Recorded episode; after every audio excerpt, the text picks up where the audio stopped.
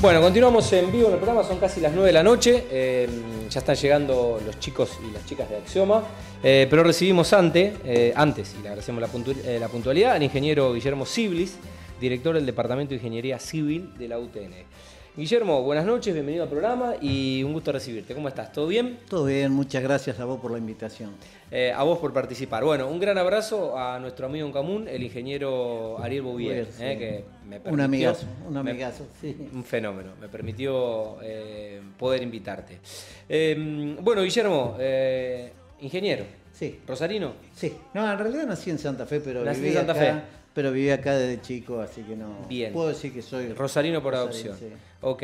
Eh, bueno, hablemos un poco de, la UTN, ¿no? Las características, la diferencia con la UNR, las carreras eh, que se dictan y bueno, un poco eh, tu rol, tu función eh, desde, la, desde la dirección. Bueno, la, UTN es una universidad pública, es completamente gratuita, o sea que el que quiere estudiar ingeniería civil, eléctrica, mecánica, química y sistema, que son las carreras que, que se dictan en la facultad, eh, lo puede hacer de primero a quinto año sin pagar absolutamente ni un peso.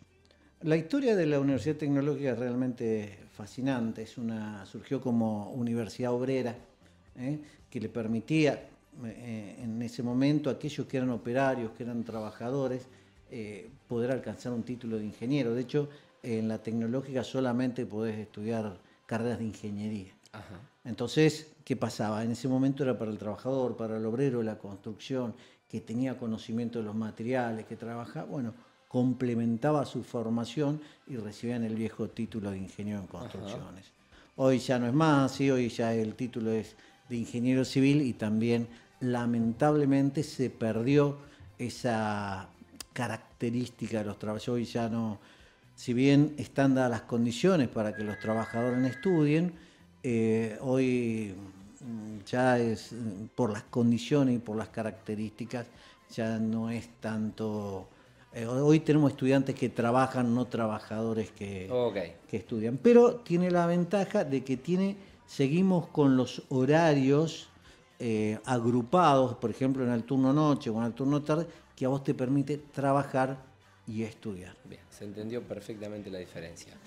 Eh, Guillermo, ¿cómo ha ido evolucionando eh, la carrera de ingeniería civil eh, y qué diferencias encontrás hoy, eh, vos que estás en el mundo académico, eh, entre un ingeniero civil recibido y alguien que se recibió quizás hace 20 años? donde, Bueno. bueno, Sí, bueno, yo creo que hoy se reciben mejor que cuando me recibí yo. Hoy Mejor preparados. Sí, sí, hoy están, hoy salen mejor preparados los alumnos, tienen muchísimas más herramientas que la que nosotros teníamos, como Ajá, todo, ¿no? bueno. O se aprovecha o no se aprovecha. Hoy eh, yo creo que tenemos una muy buena generación de graduados en bueno. ingeniería civil y tiene la ventaja nada más que hay trabajo. Cuando yo me recibí era muy difícil acceder a, a un puesto de trabajo. Hoy, a pesar de la crisis, a pesar de los momentos difíciles, eh, ¿Cómo es el campo laboral hoy eh, de un ingeniero civil que se, que se recibe? Hoy- ¿Cómo, hoy, cómo es salir mirá, al, al mercado? Te digo, hoy, por ejemplo, me estaba pidiendo, los agentes de Pampa Energía me estaba pidiendo un ingeniero civil, pero recién esto, ¿eh? Eh, para trabajar en el campo eólico que ellos tienen en Bahía Blanca.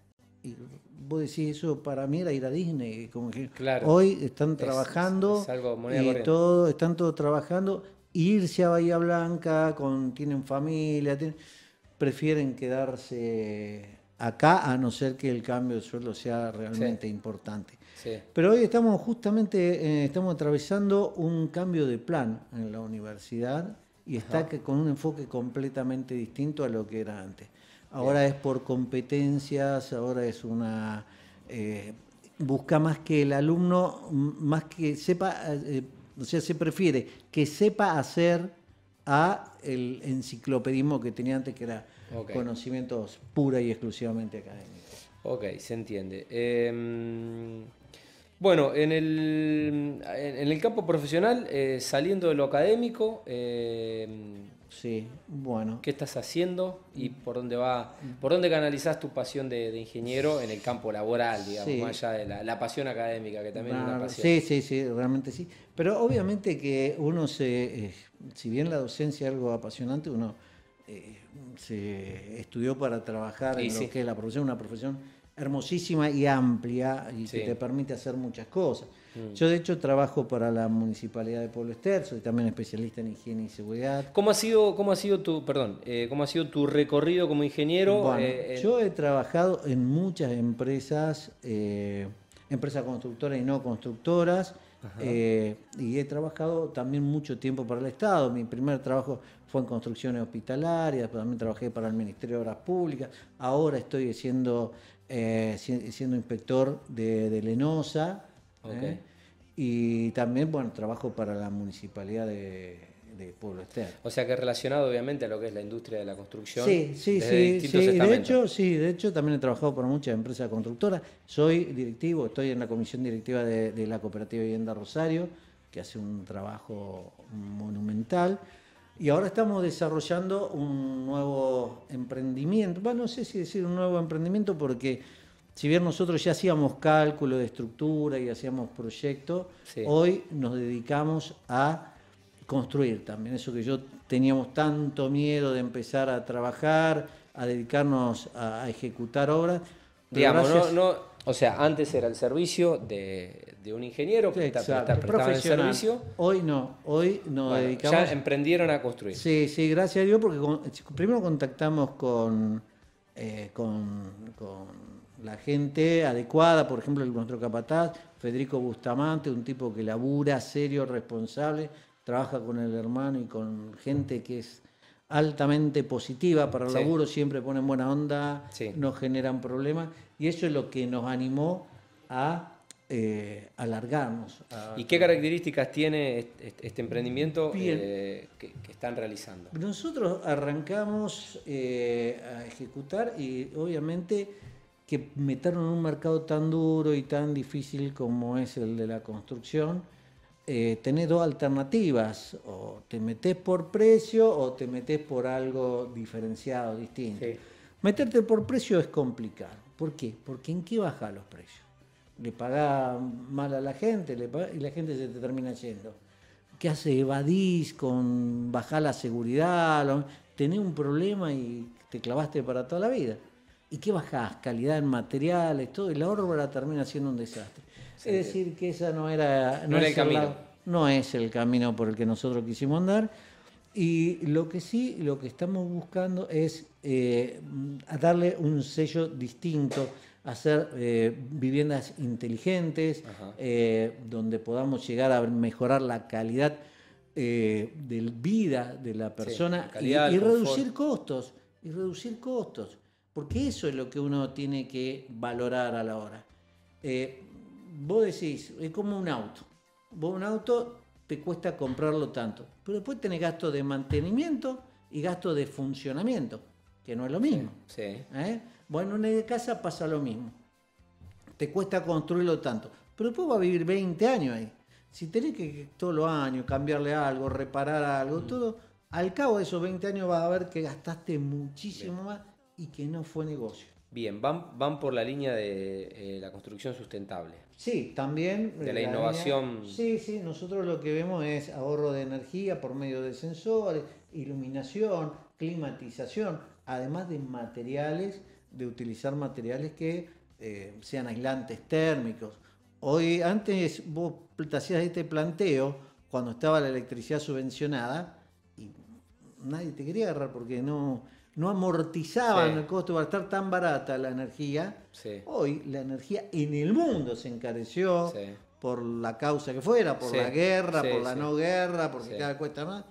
Entonces hoy ya hace que construir una casa sustentable, construir una casa con materiales, sea algo que te reditúa económicamente. Sí, y supongo también eh, la, la, tecnología desde la producción con una oferta de materiales que cuando vos estudiantes, cuando vos estudiaste, no existían y que hoy eh, la prestación, la calidad, la durabilidad. Hoy tenés, hoy tenés una serie de materiales, aunque muchas veces la gente media reacia a utilizarla. A veces Yo creo que es una, es una situación cultural, que con el tiempo se va a terminar imponiendo. y que las nuevas generaciones son más amigables a, a, estas. Sí, sí, sí, seguro, seguro. La verdad a estas materialidades y tecnologías. Yo tengo, tenemos un compañero de la facultad que dice que es prehistórico trabajar con ladrillo por ladrillo. Sí, y no sé. Sistemas más. Y, y también no sé si las nuevas generaciones se quieren hacer la casa de sus vidas para eh, eh, hasta eh, vivir hasta, hasta jubilado en esa casa. Hoy me parece que, que las nuevas generaciones más dinámica. son más nómadas, más dinámicas, más volátiles. y que no, sé si les interesa vivir toda la vida en la misma casa y laburar toda la vida en la misma empresa. Es un concepto, es verdad, es verdad, es un concepto nuevo en donde antes era el matrimonio era para siempre, la casa era para siempre. O al menos se intentaba. Claro, ahora. Ahora el mercado. Ahora todo es temporal, es algo. Y la vivienda también, además porque no tienen, o sea, eh, tampoco tienen raíces. Hoy, si se tienen que ir a vivir a Suecia, se van a vivir a Suecia, si tienen que ir es más eh, fácil. Antes vos te quedabas más fijo en tu lugar y vos sabías no que era, no era, tan, no era tan fácil, el mundo no estaba tan globalizado y no. Bueno, y te digo, y ahora eh, nosotros apuntamos a, desarrollar este emprendimiento, te digo, estamos construyendo, em, empezamos eh, y tenemos la ilusión de crecer. de crecer y, bueno, y empezar a hacer algo nuevo, algo distinto, a pesar de que uno no, no, no sea un pibe, ya tenga su año, pero eh, de hecho, tuve varios emprendimientos que en su momento no me salieron bien, pero a esta le pongo todas las pilas porque tengo buena gente trabajando y, creo que cuando armas un buen grupo de gente, eh, tenés todo para salir adelante. Recursos y mano de obra calificada y obviamente eh, el conocimiento de, los servicios con tantos años de, experiencia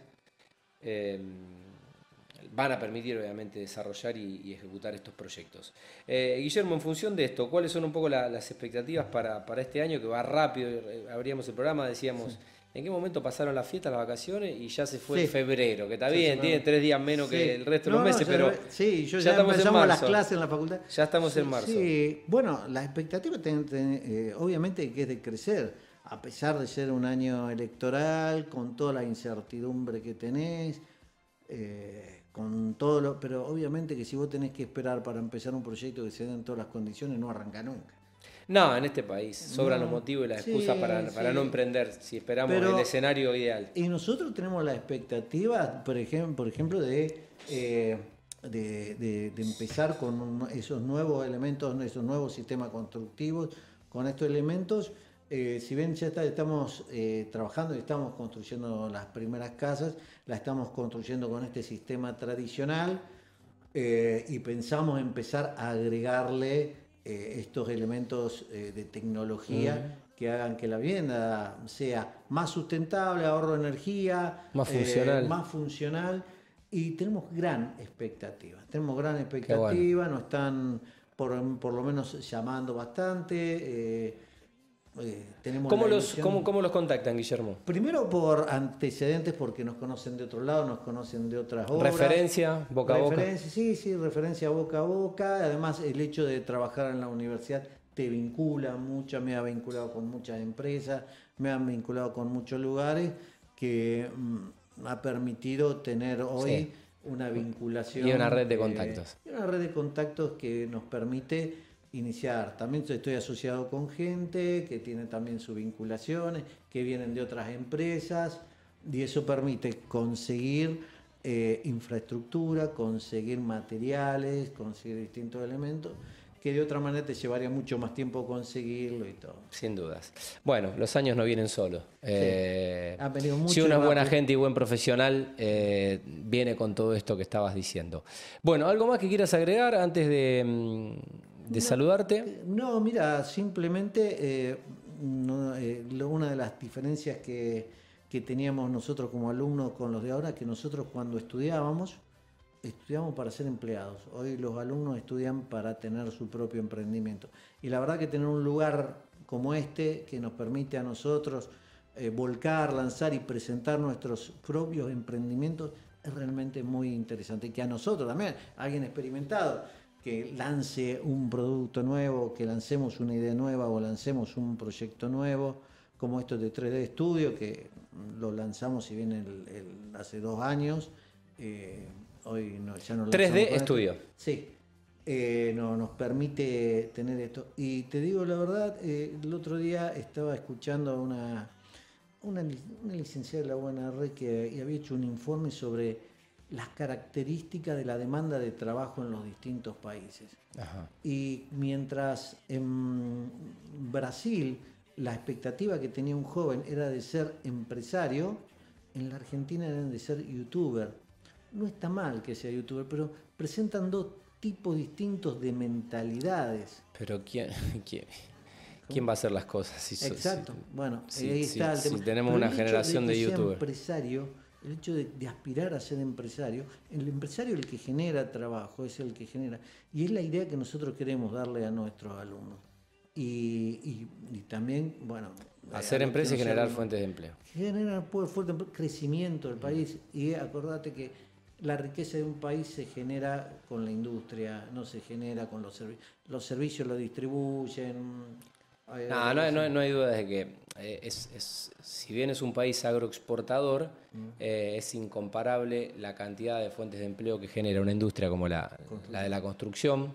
Miles y miles de familias, porque hay que pensar en todas las empresas de servicios que venden servicios y productos para eh, la construcción, con la gente que el campo lamentablemente emplea pocas personas. Mm. Eh, y, la bueno, y, la construcción son miles y miles de familias. No hay duda de que es el, motor del país. Lo único que me queda decirte era agradecerte a vos por esta posibilidad y por la posibilidad que le brindás a toda la gente que tiene intenciones de generar algo nuevo en una industria tan linda, tan fascinante y con tantos desafíos como la construcción. Si este país pega un salto, no alcanzan los ingenieros, no alcanzan los mm. ingenieros, no eh, si ahora no tienen trabajo con esta situación tan difícil, si este país se acomoda con que mm. desarrollemos vaca muerta, no vamos a tener ingenieros civiles. Por eso te invito a aquellos que quieran estudiar una carrera que tiene futuro, que todo, que estudien esta carrera, porque además de ser fascinante, de ser amplia, eh, tiene mucho futuro, acá y en el mundo. ¿eh? Sin dudas. Eh, Guillermo, gracias por la visita, un gusto conocerte y el mayor de los éxitos con 3D Estudio. Saludos a tu socio que estaba invitado. Renovaremos seguramente la, invitación. Guillermo Siblis, el ingeniero. Eh, director además del Departamento de Ingeniería Civil de la, de la, UT, de la UTN y con este nuevo emprendimiento ya barra empresa eh, que, ha lanzado de 3D Estudio. Muchas gracias, señor. Gracias a vos. Bueno, tercera tanda. Eh, ya son las 9 y cuarto y venimos con todo el team de Axioma Global.